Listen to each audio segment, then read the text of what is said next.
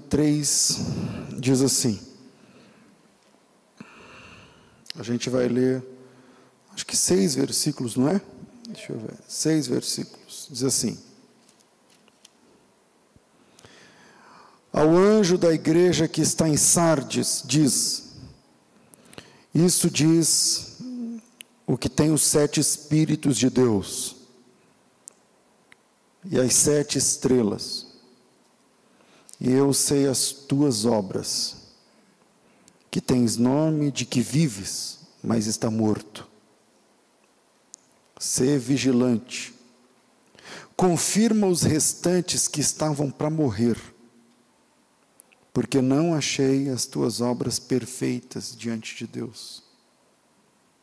Lembra depois do que tens recebido e ouvido, guarda-o e arrepende-te. E se não vigiares, virei a ti como um ladrão, e não saberás a que hora sobre ti virei. Mas também tens em Sardes algumas pessoas que não contaminaram seus vestidos. Então, comigo andarão de branco, porquanto são dignas disso. E o que vencer será vestido de vestes brancas, e de maneira alguma riscarei o seu nome do livro da vida. E confessarei o seu nome diante do meu Pai e diante dos seus anjos. Quem tem ouvidos, ouça o que o Espírito diz às igrejas. Eu, a julgar pela semana passada, eu, eu, vou pular esse negócio de ficar falando da cidade, não sei o que, virando meio com a aula de, de escatologia ou do, do negócio do Apocalipse, vamos ao que interessa. Porque não que não que não interesse, entendeu? Eu acho que super vale a pena e se você puder, pesquise tudo que você puder a respeito, da, enfim, desse texto que nós estamos trabalhando. Mas é, eu quero entrar no assunto porque na semana passada nós é, eu consegui falar um tópico de três, né, e, e era um assunto extremamente importante e a gente ficou até 10 horas. Então, hoje não vamos ficar até 10 horas. E aqui Jesus, ele começa se apresentando como aquele que tem quantos espíritos? Sete espíritos. E sete estrelas. Essa apresentação de Jesus, não é a primeira nem a última vez que ele vai falar isso? eu acho, eu tenho a impressão que já tratamos isso aqui, tem a ver com algo que é completo. Sete tem a ver com completo. Porque toda a cosmologia que nós conhecemos, ela depende do número sete. Por exemplo, é, estamos, hoje é dia 25 de novembro. Então falta 30 dias para o Natal. Alguém tem dúvida de que vai chover até lá? Não, vai chover. Por quê? Porque geralmente nessa época chove. E como a gente sabe? Baseado no número 7. Tudo, toda, toda a, o calendário, é, os meses, os anos, as estações dependem do número 7. Uma hora com calma a gente pode trabalhar isso, que não é o assunto. Mas quando Jesus diz que tem os sete Espíritos de Deus, isso quer dizer que não é que Deus tem um espírito número um, um número dois, e ele abre o guarda-roupa e fala, vamos ver com qual que eu vou hoje. Não é isso. É que esse sete, é que o Espírito de Deus fala de, de, de ser completo, de estar em tudo. Quando Jesus diz, ah, assim eh, escreve, né, o anjo da igreja de Sardes escreve, essas coisas diz aquele que tem os sete espíritos de Deus. Quer dizer, aquele cujo espírito está em todos os lugares.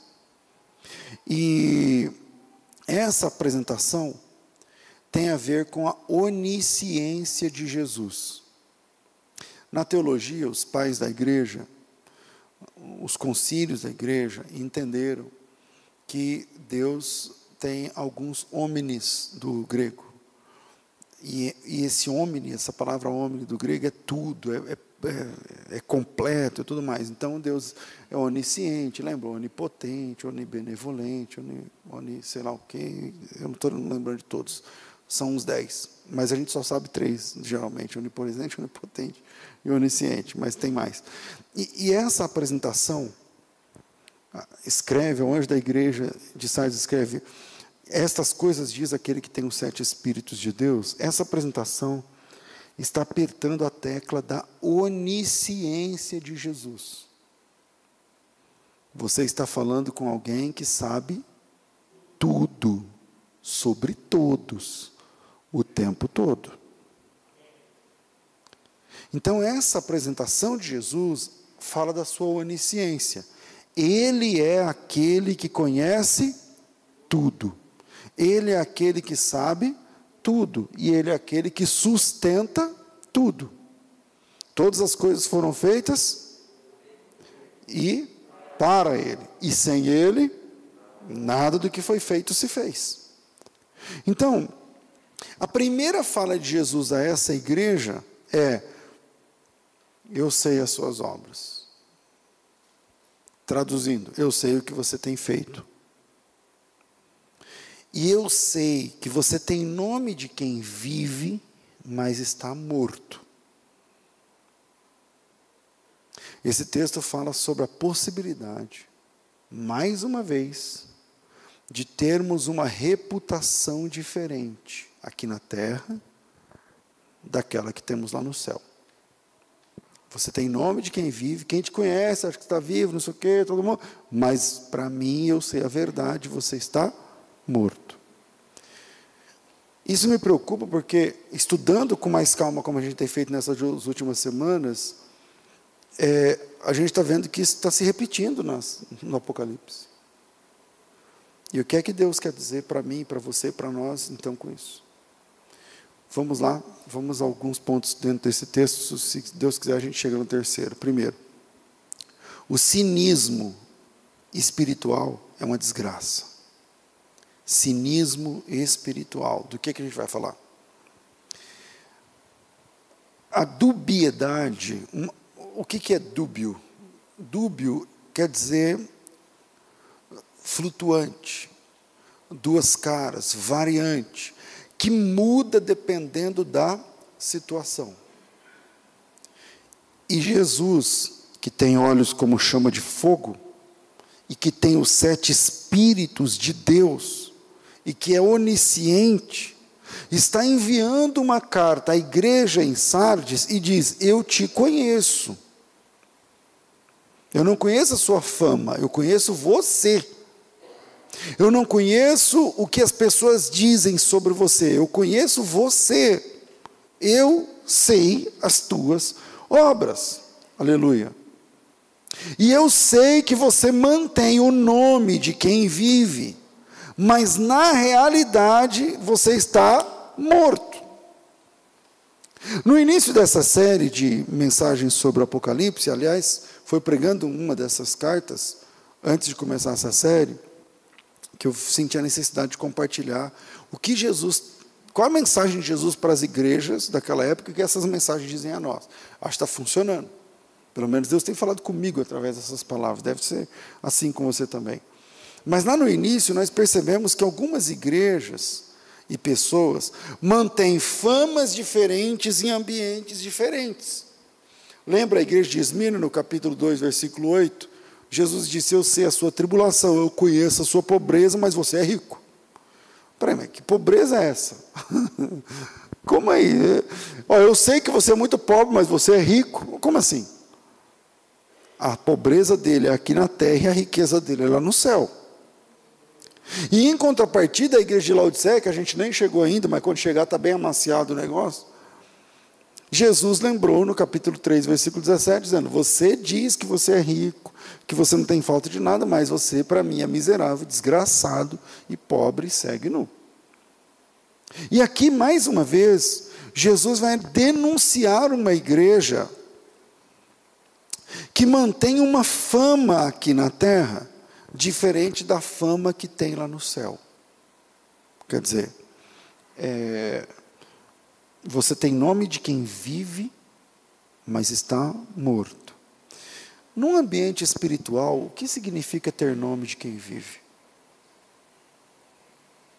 No ambiente de igreja, o que significa ter nome de quem vive? Eu imagino que isso tenha a ver com a fama aqui na terra. Nome de quem vive é igual à fama que se tem aqui na terra. É como a igreja, como o crente é, é visto aqui na terra. É como as pessoas me enxergam e te enxergam aqui na terra. Nome de quem vive. A fama entre os irmãos. O sinal de piedade. As palavras piedosas. As exortações é, vívidas os conceitos teológicos presentes. Mas Jesus disse que essa fama, esse sinal, esses traços, podem ser uma farsa. Podem ser uma farsa. Então, por exemplo, eu estou pregando aqui para vocês há semanas sobre esse, aliás, há anos. E, e se eu for uma farsa? Como você sabe? Os irmãos cantam, e se eles forem uma farsa, como você sabe? Jesus disse que a fama que as pessoas têm aqui, o nome que as pessoas têm aqui, pode não ser a mesma fama e o mesmo nome que tem no céu. E eu vou começar defendendo essas pessoas agora, nesse primeiro tempo. Porque o fato é, é que se, se ele tem nome de quem vive, é porque eu acho que essa fama já foi uma verdade um dia. Uma pessoa não tem fama de piedosa, sendo que ele é um crápula o tempo todo. Né? Porque tem uma máxima no mundo dos negócios que diz o seguinte: cara, você pode enganar pouca gente por muito tempo ou muita gente por pouco tempo. Mas você enganar muita gente todo o tempo, não dá, porque alguém vai perceber. Alguém uma hora vai falar assim: peraí, esse cara o que ele fala não é o que ele faz. Isso aí o que ele. não dá. Então, você pode enganar muita gente pouco tempo, rapidinho, ou você pode enganar pouca gente bastante tempo, mas todo mundo, todo o tempo, tempo todo, não dá. Então, se tem nome de quem vive, eu acredito que essa fama já foi verdade um dia. Isso quer dizer que um dia esse cara clamou de verdade. Vamos personalizar como uma pessoa, muito embora ele está falando para a igreja, mas um dia esse cara já, já clamou de verdade. Um dia essa pessoa já orou com sinceridade. Um dia essa pessoa já teve uma agenda de oração. Hoje não, está morto. Morto não ora. Morto não sente. Morto não se não se apieda das coisas, das situações. Morto é morto. Ô oh, irmão, temos que comprar fralda para trocar, porque a irmã que está de cama, não sei o que, isso aí não desrespeita a mim. Isso aí não desrespeita a mim. Prega aí, pastor. Pega uma mensagem que me ajuda a minha vida aí. E tal. Porque, mas nem sempre ele foi assim. Eu tenho para mim que todas as pessoas no ambiente de igreja, então, tem pessoas que têm que tem nome de quem vive, mas está morto, pode estar aqui ouvindo essa mensagem agora. A fama de que está vivo, mas não, na vida real não está. E tem pessoas que estão querendo, buscando com sinceridade a vida cristã plena em Deus. Tem esses dois times. Agora, a pessoa que tem nome de quem vive, mas está morto, ele, ele não está amarrado aí na cadeira. Ele tomou banho e veio para o culto. Ele quis. Ele vê, ninguém vem para a igreja esperneando. Não, não vou, vai, você vai, porque senão eu vou separar de você. Não. Você não quer vir, não venha, está tudo certo. Se você está aqui, é porque você está buscando, de alguma forma, e não concordando, às vezes, com as suas próprias posições. Então, se tem nome de quem vive, é porque, e está morto, é porque, no mínimo, um dia esse cara já foi vivo de verdade. Já clamou, já orou, já pregou com fé, já orou e Deus curou. Tem um histórico. No começo ele serviu com o coração íntegro. Mas o fato é que alguma coisa aconteceu que fez com que todo esse histórico fosse deixado de lado, fosse deixado no passado, e hoje ele mantém só a fama, só o nome, só a posição, o respeito. Já viu como que o cupim faz com a madeira? Geralmente a madeira que tem em casa no armário, só que lá, ela tem uma pintura, um verniz ou alguma coisa, né? Dificilmente é, é só madeira. Então, o, ou um laque, assim como aquele negócio. O cupim não, não come essas coisas, ele come a madeira. Então ele entra, ele vai comendo, comendo, comendo, até chegar na tinta. Aí ele não trabalha com a tinta. Então fica só a capa. Aí você enfia o dedo, é oco. Já viram isso acontecer? Tem gente assim espiritualmente. Quando você olha de longe, perfeito. Mas é espiritualmente oco, ficou só a capa, só a teologia, só os, a, a confissão, a confissão teológica está perfeita. No que, que você crê? Não, eu creio em Deus, Pai Todo-Poderoso, também creio em Jesus Cristo, seu único Filho, nosso Senhor, que ele nasceu sobre a Virgem Maria que, que padeceu sob Pôncio Pilatos, que foi crucificado. Essa, essa é a confissão do cristianismo. Eu creio em Jesus assim, eu creio no Deus da Bíblia. Você fala, caramba, bingo, acertou, maravilha. E o que, que, mais? Ah, eu não concordo com muitas coisas de hoje em dia, eu não concordo com isso. Para mim, igreja tem que ser assim, para mim, a oração tem que ser assado, para mim, eu não concordo. Ah, legal, caramba. Mas será que esse cara vive mesmo aquilo que o verniz demonstra? Ou é oco espiritualmente? E é isso que Jesus está dizendo para essa igreja. Falou, cara, o verniz está perfeito. A fama é de que está vivo. Mas não dura muito. Alguma coisa aconteceu, e se tem essa fama, porque eu creio que já foi lá atrás, mas alguma coisa aconteceu, e se é para você essa palavra, o Espírito Santo vai te mostrar que você sabe o que aconteceu, onde aconteceu, o que está acontecendo, mas o fato é que hoje apenas mantém o nome, mantém a posição, mantém o verniz, mantém a capa, mantém o respeito. Fulano é o fulano. Esse irmão aí manja, esse irmão aí é de oração, essa irmã aí e tal. Então, mas será que é mesmo na vida real? Irmãos, eu sei que a vida cristã não é comparada a uma corrida de 100 metros rasos. Lembro do Ben Johnson, que, que foi o recorde até dias atrás, e tal, e em nove segundos ele tal. Então, mas a vida cristã não é, a vida cristã é mais uma maratona. Com o tempo a gente vai aprendendo muitas coisas que a gente não imaginava nos primeiros dias de caminhada com Deus na igreja. Tipo assim, você aprende que nem todos são crentes de verdade, mas isso é com o tempo.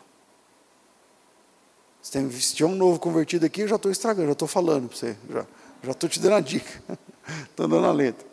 Com o tempo a gente vai aprender que nem todo mundo é crente de verdade. A gente aprende que alguns irmãos na igreja, especialmente os mais simples, alguns que não têm nomes importantes na comunidade, são pessoas muito parecidas com Jesus. Com o tempo a gente acha essas pessoas. Se você não achou ainda, você vai procurando, você vai achar. Pessoas que fazem, não para aparecer. Pessoas que, que obram a obra de Deus, que respiram o reino de Deus. Com o tempo a gente aprende que que não somos perfeitos e estamos longe de ser perfeitos.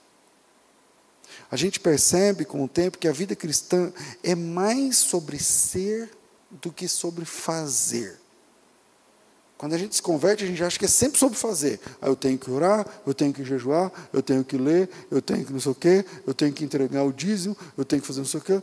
Mas com o tempo você percebe que não é sobre fazer, é sobre ser. E se você é, você acaba fazendo, mas você faz por outra razão, por gratidão, por compromisso com Deus, por intimidade com Deus, sem esperar nada em troca de ninguém. E quem chega nesse nível já não se aborrece se a igreja está cheia ou vazia. Já não se aborrece se teve palma no fim ou não teve. Já não liga mais se o nome apareceu ou não apareceu, porque não faz. Não, não é para as pessoas que a gente faz. A gente percebe com o tempo que alguns acabam se perdendo por causa de bobagens, por causa de besteira. E aqui, nessa carta, Jesus está nos alertando que o nosso nome, que a nossa fama, que a nossa reputação podem ser diferentes dependendo do ambiente. A tentação é, é a construção de um perfil espiritual fake. Deixa eu tentar explicar isso aqui. O que é um fake na rede social? Você vai lá e cria um avatar, cria uma, pega uma foto mais bonita que a sua, geralmente, conta uma história que não é a sua, fala que você trabalha numa empresa que não é a sua, que você mora num bairro que não é o seu, que você dirige um carro que não é o seu, que você tem um relacionamento que não é o seu, e você põe lá para todo mundo dar o like. E quando você escolhe um nome, um cabelo, um biotipo, um lugar, um salário, um, uma história, uma situação, um status na sociedade que não bate com a, com a realidade, e com esse avatar, você sai se mostrando, arrasando e vivendo a chuva de likes nas redes sociais, gloriosamente. O problema é que, uma hora você tem que desligar a máquina e olhar no espelho e ver que você não é aquele que você criou. O problema é que na vida real, a pessoa não é aquela, não vive aquilo, não é aquele personagem, não tem aquilo. E aí, mas é tão legal, então a pessoa vai vivendo mais o fake do que a verdade. Vai mantendo, vai acreditando, e o problema é quando a gente vive assim na vida espiritual. O que é o fake espiritual? É quando você, sabe, você chama a atenção para um posicionamento espiritual que você não vive. Então você critica louvor, mas você não louva. Então você fala da oração, mas você não ora. Então você define um monte de coisas que você não vive. Você fala do social, mas você não, você não dá uma sacola de, de, de arroz para ninguém. Tem gente ouvindo essa palavra que nunca deu uma, uma cesta básica, um, um quilo de feijão para ninguém, mas quer dar aula do assunto. Esse é o fake. É aquele que vi, apresenta uma coisa que não é. A gente está no primeiro ponto. O cinismo espiritual é uma desgraça. Porque gente assim é espiritualmente cínica. O que, é o cínico? O que é o cinismo? É quando você fala uma coisa, mas o que está saindo da sua boca não é o que você está dizendo. Isso é cinismo. Quando a pessoa fala, não, maravilhoso, foi maravilhoso. Só que o tom, você entende que o maravilhoso que ele está dizendo, isso é cinismo. Segundo, enfrente sua realidade sem terceirizar culpa. É muito é muito fácil terceirizar, sabe, gente? Porque a culpa da situação espiritual nunca é minha. É a pandemia. Por que, que você está assim? Cadê você na fé? Cadê você no ministério? Cadê você no dia a dia da, da igreja? Cadê você? Não, é a pandemia. Ah, é a pandemia tá. E, e quando acabar a pandemia? Não, são os escândalos. Eu me entristeci porque o pastor nunca foi na minha casa, porque não sei o que não aconteceu, eu esperava não sei aquilo, tal, tal, tal. Por que está assim? Não, são as tentações. Por que está assim? Não, é a secularização da igreja. Por que, que você parou? Não, porque os hinos mudaram. Mas por que, que você não está. Não, porque as pregações não são a mesma. Quer dizer, a culpa nunca é minha. A culpa nunca é minha. Eu vou dizer, já que eu estou falando sobre sinceridade, eu preciso ser sincero. Eu não vou dizer que nunca vi, mas raramente, mas muito raramente, você vai conversar com uma pessoa que está fora da graça de Deus, e ele diz assim: É, sou eu. O problema sou, é comigo. Mas por que, que você se afastou? Não, porque eu pequei, eu caí, cara. Eu estava bem, estava tudo certo, tal. comecei a olhar para onde eu não devia, comecei a pensar no que eu não devia, comecei a fazer o que eu não devia, comecei a aceitar o que eu não devia, comecei a é, deixar de fazer o que eu devia fazer, eu, e por isso eu estou aqui. Por isso eu estou aqui. E estou longe de Deus. Quero voltar, mas não tenho força.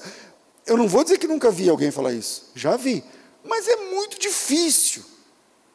Geralmente, qual é o melhor caminho? A terceirização. A terceirização.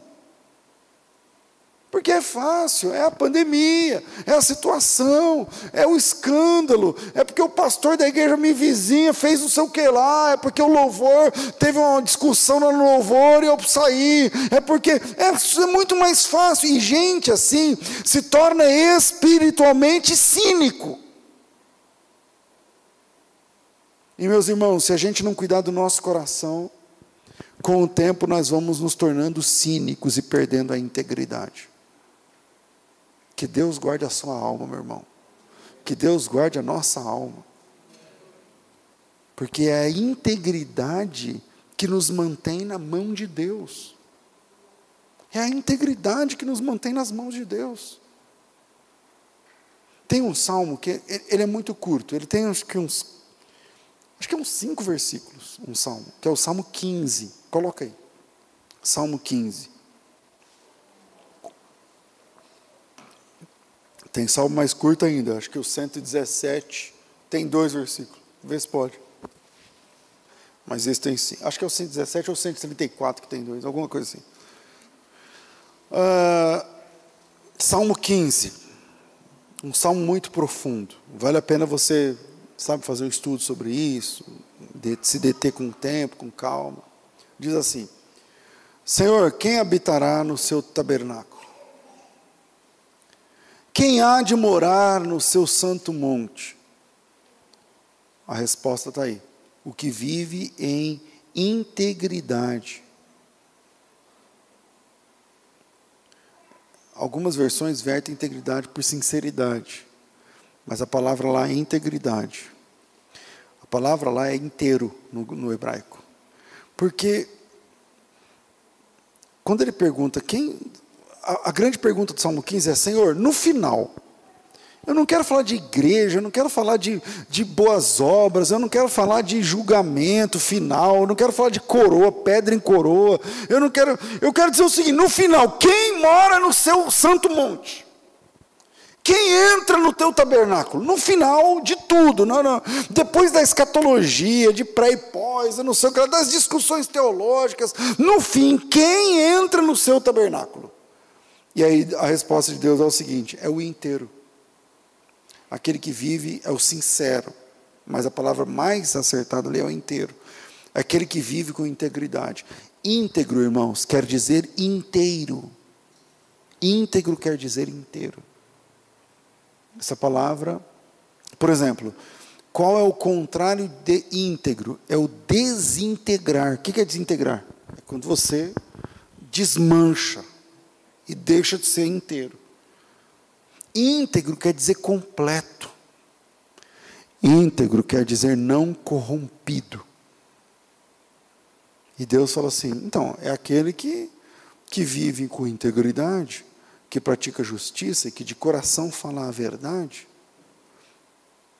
E ele dá outros predicados que não empresta dinheiro a juros, que não, que não difama seu vizinho e tal, não sei o que lá. Ou seja, tem a ver mais com a prática de vida do que com a crença religiosa.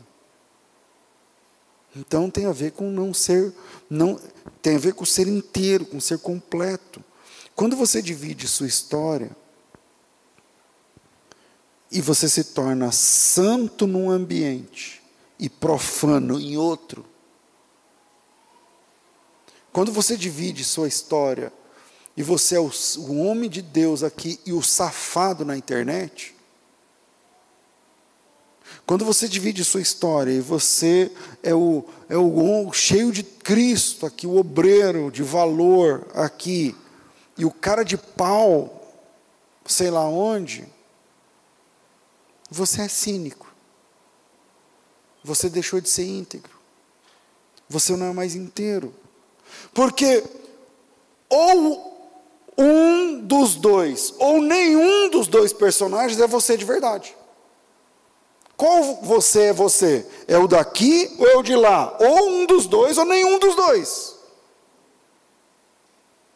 E esse é um problema. Porque a integridade é a base de, do relacionamento com Deus. A integridade é a base do, do relacionamento que nós temos com o Senhor, irmãos. O fato é que quem vive distante de Deus perde a referência dos homens que eu falei no começo. Porque a ideia é a seguinte, vamos lá, pastor, os homens, o que você está falando? Lembra do onipotente, onibenevolente, onisciente, onipresente, não sei o que lá. Beleza. Vamos pensar assim, vou fazer perguntas retóricas. Você consegue fugir de uma pessoa que está em todos os lugares? Não. O cinismo faz a gente perder essa referência do homem. O cinismo, quando você deixa de ser íntegro, você diz: não, aqui eu posso encher a cara e está tudo bem. E aqui, não, aqui eu sou santo homem de Deus. Não, aqui eu posso usar essas palavras e está tudo bem. E aqui, não, aqui. Você consegue fugir de alguém que está em todo lugar? Não. Você consegue vencer uma pessoa que tem todo o poder? Não. Você consegue enganar uma pessoa que sabe absolutamente tudo? Não. Mas o espiritualmente cínico pensa que consegue. É a criança de dois anos escondida atrás do botijão de gás, achando que está enganando a mãe na brincadeira do pega esconde lá do pique esconde, do pega pega, sei lá como é vocês falam aqui. E a mãe está contando lá, e a criança está um bolinho aqui escondido. E a mãe, cadê? Cadê? E ela está dizendo, deu certo. Consegui. Quem nunca, né? É Adão. Se escondendo atrás de uma moita depois do pecado, prendendo a respiração para que Deus não descobrisse onde ele estava e não respondendo Deus, dizendo que, que estava dizendo, Adão, onde estás? Adão, vou ficar aqui na moita. Como você se esconde de alguém que está em todo lugar? Como você esconde alguma coisa de alguém que sabe tudo? Como você briga com alguém que tem todo o poder? É Moisés escondendo o corpo do rapaz na, areia. A Bíblia diz no Salmo 139 que trevas e luz para Deus é a mesma coisa. Não, aqui está escuro, então, então aqui dá certo, não sei o que, só que para Deus luzes e trevas são tudo a mesma coisa. Ele enxerga tudo. É Davi escrevendo uma carta para que o capitão desse fim a Urias, depois de engravidar a mulher do cara para que todos achassem que se tratava, na verdade, de uma baixa de guerra, para que ficasse tudo bem depois. Falei que tomara de 10 para entrar no terceiro ponto, estamos na metade do segundo, mas vamos lá. Vamos aprender uma coisa sobre Deus. Você não consegue enganar Deus. Você não consegue convencer Deus de nada. Você não consegue driblar Deus. Você não consegue fazer um, né? Finge que vou, não vou. Para Deus. Você faz isso com o seu pastor. Você faz isso com a tua mulher, meu amigo. Você faz isso com o teu marido, com os seus filhos, mas não com o seu Deus. E Deus escrevendo para a igreja está dizendo: Cara, você tem nome de quem vive, mas eu sei. Eu sei a verdade. Por isso, a única forma de se relacionar com Deus é com base na verdade. Deus ama o pecador, mas Ele odeia o cínico. Pastor, Deus ama o pecador? Ele ama o pecador, Ele ama todos os homens. Mas o cinismo enoja Deus. É quando você acha que Deus caiu no seu jogo. Ele, ele fala: não, aí não tem como trabalhar. Você é um pecador miserável, desgraçado, carente da graça de Deus, tá, não está tentando se libertar e não consegue. Você está buscando, você, você chora. Eu conheci uma pessoa, ele faleceu já, que ele usava droga chorando, chorando. E aí eu, eu diminuía, eu diminuía. Um dia eu chamava Alberto, um dia eu chamei, falei, Alberto, cara, eu não consigo mais, eu vou pedir minha mãe me amarrar. Eu falei, não adianta, cara. Não é assim, calma, vamos e tal. E, e ele chorava, ele queria assim, de ódio, porque o vício é, é físico, é químico esse negócio. É difícil, o, a, a mente dele já estava mudando. Eu falei, meu irmão, calma, o coração de Deus está com você. Mas eu quero, eu queria se batizar. Eu falei, não, não está na hora de você se batizar, está na hora de você se libertar. Então vamos trabalhar junto nisso. Vai por aqui, vai por Esse cara morreu assassinado. Na igreja. Com uma machadada na cabeça. O pessoal da, da gangue antiga tinha jurado ele de morte, não sei o que lá. E entraram na, lá na igreja, ele, ele morreu. Né? Mas um dia eu vou encontrar esse cara na eternidade, tenho certeza. Né? Então, Deus ama o pecador, mas ele odeia o cínico. Pecador mais desgraçado tem a atenção de Deus. Agora, o crente, o pregador, mais disfarçado, tem o ódio de Deus sobre si. Não dá. Deus, não dá. Como você vai enganar alguém que sabe tudo? Como você vai driblar alguém que eu finge que vou e não vou? Deus. Não dá. Você faz isso comigo, caramba. Estou cansado. Ah, pastor, hoje não vai dar porque apareceu um não sei o que lá. Eu vou dizer, ô oh, meu irmão, estaremos orando por você. Só que Deus, não sou eu. O meu olho está aqui na minha cara. O de Deus está em todo lugar, a Bíblia diz. Terceiro, não dá, vamos o que você recebeu e o que você ouviu pode reverter qualquer quadro de cinismo espiritual. Veja o conselho de Jesus no versículo 3. Lembra depois. Então ele critica essa pessoa, esse, esse comportamento. Você tem nome de quem vive, mas está morto. Ele critica esse comportamento. E depois ele diz assim: Lembra-te, pois, do que tens recebido e ouvido. Guarda-o e arrependa-te. Lembra o que você tem recebido e lembra o que você tem ouvido. Recebido e ouvido. Tem coisas que você recebeu e tem coisas que você ouviu. Tem coisas que Deus te deu e tem coisas que Deus ministrou no seu coração. Presta bem atenção. Aí Jesus continua: porque se você não fizer isso, lembra do que você recebeu, lembra do que você escutou, lembra do que eu te dei e lembra do que foi ministrado a você. E com isso, guarda isso e se arrependa. Porque se você não vigia, então eu virei como ladrão. Eu não sei se vai dar tempo, eu queria terminar falando de Jesus como ladrão, e, e tem esse mito na igreja evangélica e tal. Mas vamos lá. Lembra do que você recebeu e lembra do que você ouviu. O que você recebeu? Tem coisas que Deus confiou a nós. Tem coisas que Deus confiou a nós.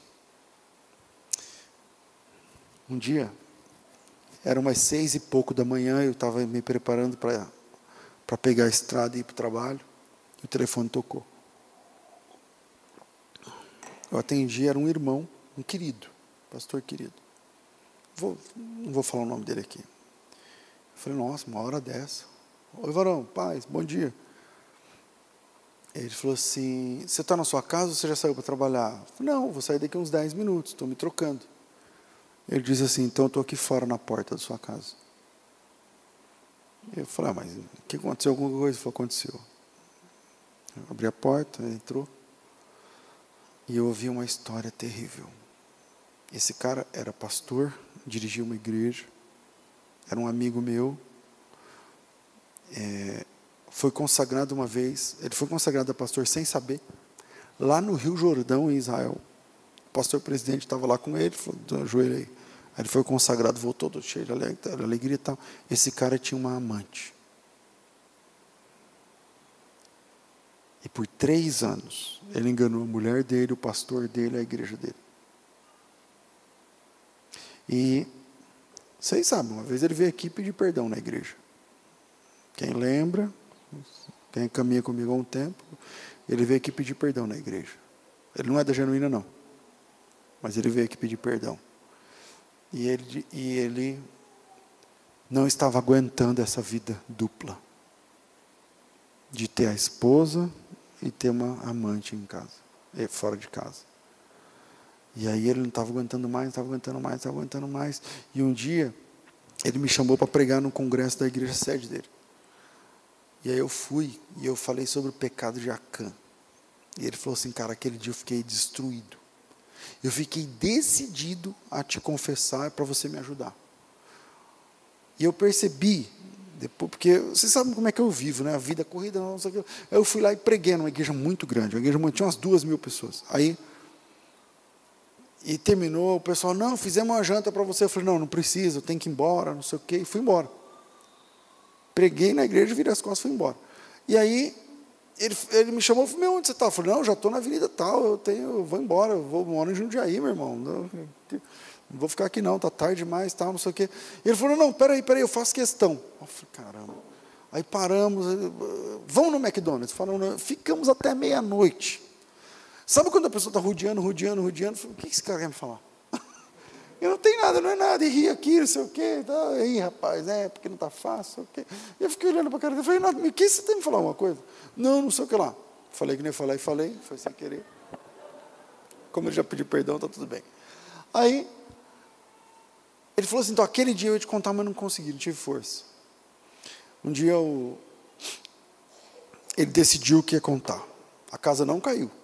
Ninguém descobriu. Ele decidiu o que ia contar. Ele ligou para a esposa do pastor, porque ligou o pastor, estava dando caixa postal, ligou para a esposa do pastor, falou, não sei o nome dela, esposa do pastor, o pastor está aí. Ele falou assim, a gente, você já está sabendo? Ele falou, não, o que aconteceu? Ele falou assim, o pastor teve um AVC. Ele falou, que hora? Falou, agora há pouco, eu estou no, no SAMU, indo, está aqui, respirando e tal. Aí ele nem falou. Aí ele falou, não, então, onde que é? Eu estou indo para o hospital. Ele falou, estamos indo para o hospital tal. Ele foi lá para o hospital. Aí chegou lá no hospital, ficou por ali e tal. Aí a mulher falou assim para ele. Aí o pastor, graças a Deus, escapou. Não, não ficou com sequela, mas ficou. Não entubou, mas ficou internado. Internou na UTI. Aí a mulher falou assim para ele: Meu, fica aqui, porque eu vou pegar roupa, não sei o que lá, não sei o que lá. E foi embora, ele ficou o dia inteiro lá com o pastor. Aí o pastor melhorou, voltou, meu, o que aconteceu? Ele contou para o pastor que, o, que era o AVC e tal, não sei o que. Ele falou, ah, então graças a Deus tal. Ele falou, pastor, só está nós dois aqui, então eu vou te contar a história. Ele contou o pastor. Na UTI. Em tempo. Da...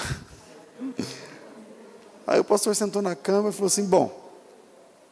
O pastor sentou na cama e falou assim, bom. Tá bom. Vou, aí liga para um obreiro lá, mandou o obreiro, pegou o obreiro, foi lá direto da caseira, agora vai confessar para sua mulher. E você vai passar em todas as igrejas que você pregou e vai pedir perdão. E você está disciplinado. Falou, beleza. Eu concordo, eu aceito. E ele falou para mim, cara, quando eu falei isso para o pastor, saiu um peso das minhas costas. Eu não sabia se a minha mulher ia me perdoar.